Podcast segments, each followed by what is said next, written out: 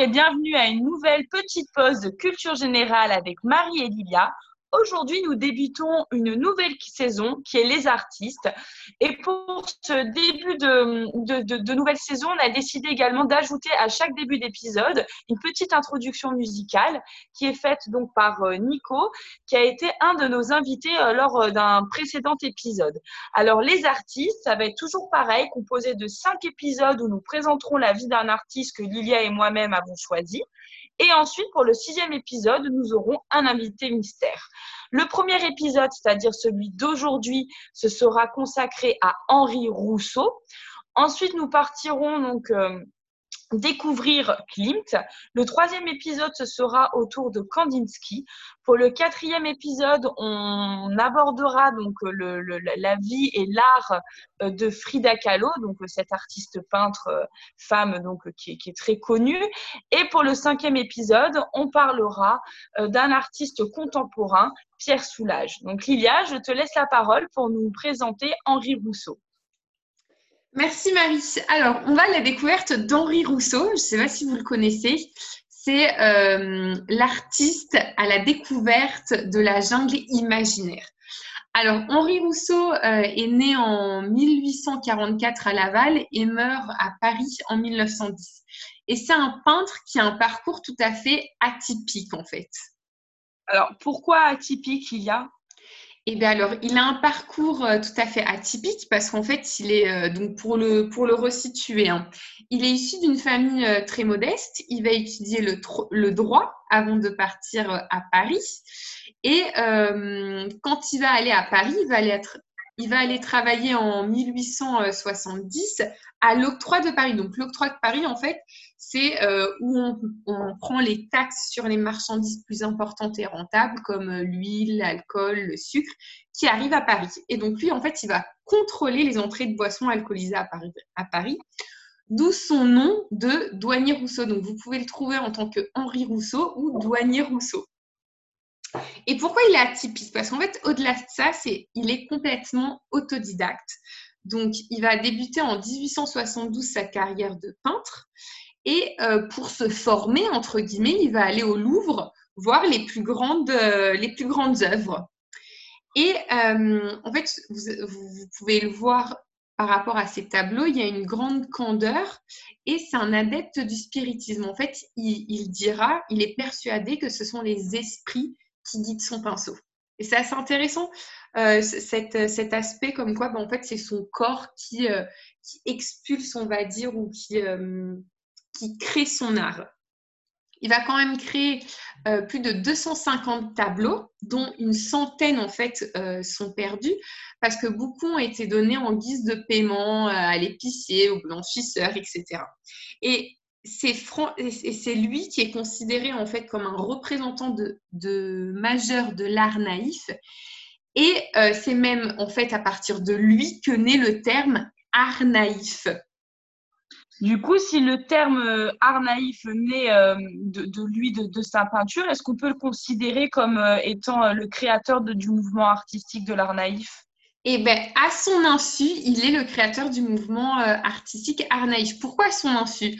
Parce qu'en fait, euh, la définition d'art naïf euh, va naître euh, du fait qu'il va commencer à, présenter ses, tableaux au Salon des indépendants à partir de 1886 et il a pu les exposer parce qu'en fait, cette année-là, il n'y avait pas de, de jury d'entrée. Et donc, il a pu présenter ses tableaux. Et il va avoir beaucoup de critiques par rapport en fait à l'aspect enfantin, euh, au fait euh, que euh, qu'il n'y ait pas de perspective, qu'il y ait beaucoup de maladresse, qu'il ne soit pas formé en tant qu'artiste.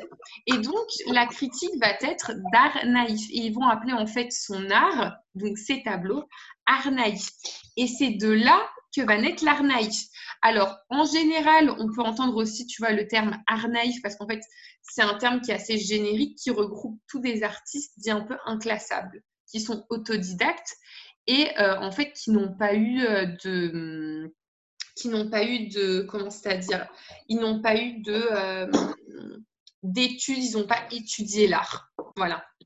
Et donc lui va être vraiment en fait il incarne l'art naïf Très bien. Du coup, est-ce que peut-être tu peux un, peu plus nous dire par quoi se, se caractérise l'art naïf Oui, alors l'art naïf se caractérise principalement par l'utilisation du brillant, par des couleurs très très très saturées qu'on peut retrouver euh, également euh, dans l'art, euh, dans le fauvisme, et par l'absence de perspective. Il n'y a absolument pas de perspective. Donc, si vous regarderez par exemple un de ces tableaux assez connus, qui est son, son autoportrait, perspective complètement absence. Et ce qui est très intéressant avec lui et hum, qui me plaît énormément, c'est que en fait, lui va principalement dessiner des paysages de jungle des bêtes sauvages et des végétations exotiques. Et en fait, tout cela, euh, c'est une création surprenante parce qu'il n'a jamais quitté la France et euh, presque, il n'a presque pas bougé de Paris. Et en fait, toute son inspiration vient euh, des livres, vient des visites des jardins botaniques, vient des récits en fait qu'on va lui faire. Euh, et, donc, dans ces tableaux, en fait, il va y avoir des combinaisons qui sont complètement improbables dans la nature de plantes, d'animaux, etc., qui rendent euh, son art vraiment très intéressant. Je vous conseille donc euh, de, voir, vous tapez son nom, vous allez voir ces différents tableaux. Et moi, c'est ce qui m'a en fait le plus surpris, c'est le fait qu'il est, bah, il est tout imaginé, quoi. Il a vraiment tout, tout imaginé. En effet, oui, c'est super intéressant et c'est vrai qu'en connaissant ces tableaux, enfin, tu vois, moi, je voyais un petit peu quels étaient ces tableaux et j'ai enfin la réponse de pourquoi, en fait, on a un petit peu ce mélange. Donc, c'est très intéressant. Et du coup, euh, bon, ben, comme voilà, il est un petit peu quand même décalé par rapport à d'autres artistes de, son temps, est-ce qu'il est quand même reconnu par ses, ses confrères? Alors, il a une reconnaissance assez euh, tardive et, euh, si on peut dire, marginal, entre guillemets, parce qu'en fait, petit à petit, il va se faire reconnaître et estimer par principalement les peintres avant-gardistes, tels qu'Henri Matisse, par exemple. Il va euh, avoir une grande amitié avec Guillaume Apollinaire et il va influencer, par exemple, de grands artistes comme peuvent être Pablo Picasso, de nos jours. il va influencer également Kandinsky, qui va écrire dans, euh, je ne sais plus si c'est le journal, parce qu'il avait écrit un journal, euh, son admiration en fait pour le travail de cet homme.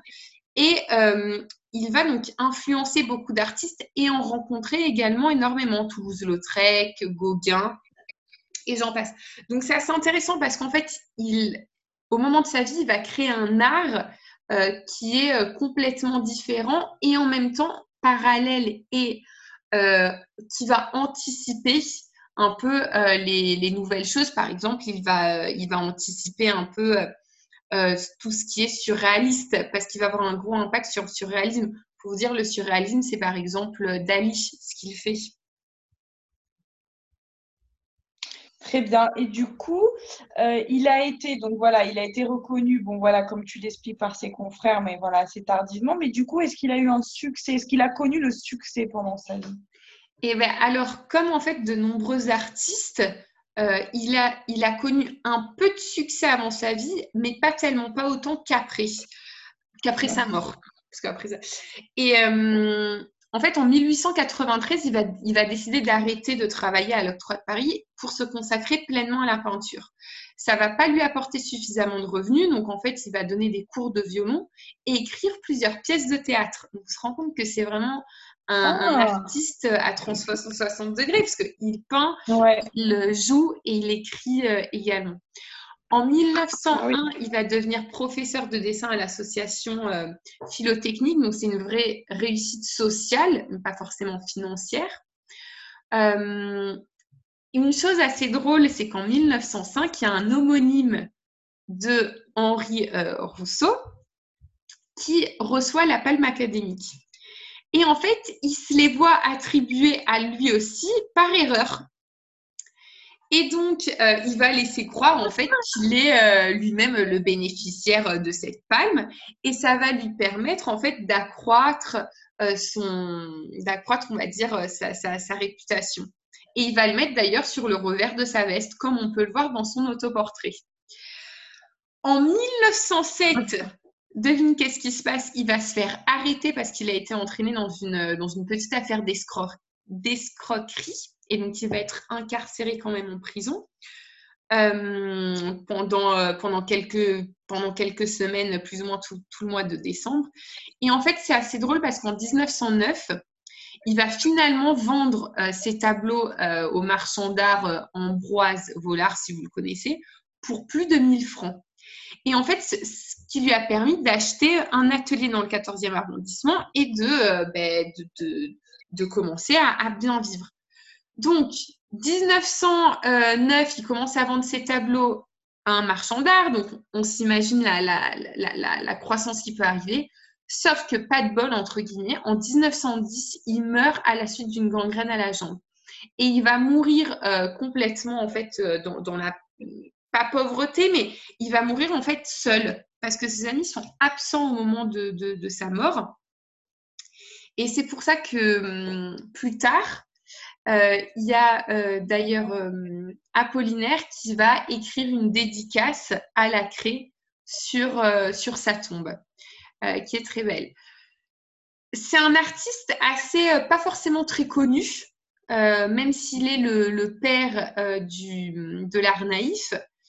Mais je vous conseille de le regarder, c'est très hum, rafraîchissant comme art et c'est très intéressant surtout cette chose qu'en fait, ces deux aspects. Euh, que son corps, on va dire, que, que, que cet art sort de son corps. Donc c'est vraiment en fait suivre un peu, tu sais, son instinct et son corps, ce qu'il dit. Et de l'autre côté, le fait que tous euh, les objets de ses dessins soient en fait le pur fruit euh, de sa fantaisie. Et donc, je voudrais clôturer avec cette belle phrase de Paul Éluard qui dit de Douanier Rousseau, ce qu'il voyait n'était qu'amour et nous fera toujours des yeux émerveillés. Très belle, euh, très belle dédicace, on peut dire. Euh, du coup, c'est très très beau. Moi, Lilia, j'aurais une petite question. Oui. Euh, parce que du coup, c'est vrai que très souvent, d'ailleurs, on le verra avec d'autres artistes qu'on fera plus tard, bon, peut-être pas tous, mais c'est vrai que souvent on a l'image quand même, bon, soit d'un artiste qui a vécu des choses très difficiles ou sinon où la femme a un rôle important à jouer. Finalement, lui, il a, il a, il a pas eu tout ça. Enfin, j'ai l'impression que c'était tout par rapport à tout ce qu'il qu enrichit, tout ce qu'il lisait, etc., ou qui était enrichissement lui permettait de d'imaginer sa peinture. Et par exemple, il n'y a pas eu de il a pas eu de, de, femmes qui ont marqué un, comme, un, rôle important, comme par exemple avec Picasso ou Modigliani. Euh, non, alors, il a, été, il, a été marié, il va avoir environ euh, huit enfants, mais malheureusement, euh, il n'y en a, ah a qu'un qui survit. Euh, sa femme va mourir également, il va se remarier avec une veuve. Mais on va dire qu'en fait, ces, événements de, de son premier mariage, quand sa femme meurt, ça le porte en grande difficulté parce qu'il va devenir, au niveau financier, ça va être très difficile. Ok. En fait, il va y avoir un impact dans sa vie, mais pas forcément dans son art, parce qu'en fait, son art est principalement, euh, principalement euh, sur tout ce qui est, euh, on va dire, paysage. On voit des, quelques personnages féminins, mais on va dire que ce n'est pas, par exemple, comme comme Klimt qu'on va qu'on verra le, le prochain épisode où il y a la femme où il y a sa femme qui a un rôle impressionnant comme muse lui s'amuse, c'est euh, mais comme il, en fait, comme, euh, comme il le dit, c'est son, c'est euh, les esprits qui guident son pinceau, c'est c'est une autre, c'est une autre chose qui le, qui le guide en fait. Sa muse, on va dire qu'en quelque sorte, c'est lui-même. Et d'ailleurs, lui, pendant sa vie, même s'il ne reçoit pas énorme, enfin, il reçoit du succès, mais souvent, en fait, le succès, on le mesure euh, au tableau que tu vends et euh, à l'argent que tu as. Et c'est pas forcément, euh, tu vois, il n'a il a pas vendu beaucoup et il n'a il a pas eu beaucoup d'argent quand il était vivant, mais en réalité, il a eu un fort succès, surtout un fort impact. et tout ça, ben, tout ça pour, pour, voilà, tout ça. Ouais. Mais c'est intéressant, du coup, je trouve, voilà, de, de, commencer par cet artiste qui, justement, casse un peu les codes et ce que l'on peut s'imaginer. Euh, Complètement. D'ailleurs, j'en profite pour préciser, c'est vrai qu'on dit les artistes, mais on fait sur les artistes peintres, hein, sur les cinq qu'on va faire épisode. Il faut que les gens sachent, voilà, on, tout à l'heure je les ai dit au début, hein, mais voilà, on va faire sur les peintres et on, on s'est vraiment euh, consacré, euh, consacré sur ces artistes-là. Euh, mais bon, bien entendu, c'est artiste au sens large. Hein, et puis même si voilà, on regarde les musiciens, etc., c'est vrai que souvent, il y a quand même un rôle important euh, de la femme ou de la relation, etc. Et c'est vrai que là, du coup, c'est intéressant et je trouve ça très bien de, commencer, d'introduire la, thématique euh, comme ça avec un artiste justement où c'était complètement différent. Donc, euh, en tout cas, c'était super. Et, et comme. dis-moi, dis-moi, vas-y. J'en profite et c'est intéressant de commencer aussi par lui parce qu'en fait, il te montre vraiment que être un artiste en quelque sorte tu peux l'avoir dedans et en fait, ce n'est pas forcément lié à ton éducation artistique, à ton âge, etc. Demain, toi, tu te sens être artiste, tu as envie de faire des tableaux. Et ben voilà, il faut le faire. En fait, il faut vraiment suivre euh, ce qu'on sent dedans et c'est ce qu'il va faire. Et lui, pendant sa vie, a vraiment conscience qu'il est un, bon peintre. Hein. Il se laisse pas, euh, il se laisse pas, on va dire, euh, abattre par le fait qu'il n'est pas euh, qui ne vendent pas énormément. Ouais, c'est beau. C'est beau. Il était plein, plein, de, plein de convictions. Donc, c'est une belle histoire. Et puis, c'est pas mal, du coup, de, de, commencer avec lui, justement, où il fait travailler son, son imaginaire, alors que, voilà, on traverse encore maintenant une période un petit peu compliquée. Nous-mêmes, hein, voilà, on a, on a commencé ces thématiques en plein confinement. Et du coup, c'est bien parce que du coup, c'est un artiste voilà, qui, qui rappelle un petit peu qu'on peut laisser place à l'imagination et que ça peut amener de très belles choses. Mm-hmm. Voilà, et je pense qu'il y a beaucoup de personnes justement qui se sentiront concernées euh, euh, suite au confinement et beaucoup de personnes voilà, qui se sont mis à créer, à inventer des choses pour un petit peu occuper le, le quotidien. On se retrouve donc pour le prochain épisode avec euh, Clint, où on aura une forte présence féminine. Et si vous avez des remarques, des feedbacks ou euh, des propositions, n'hésitez pas à nous laisser euh, des commentaires sur notre page Instagram Mariebilla, mais également sur Apple Podcast et à mettre 5 étoiles. Au revoir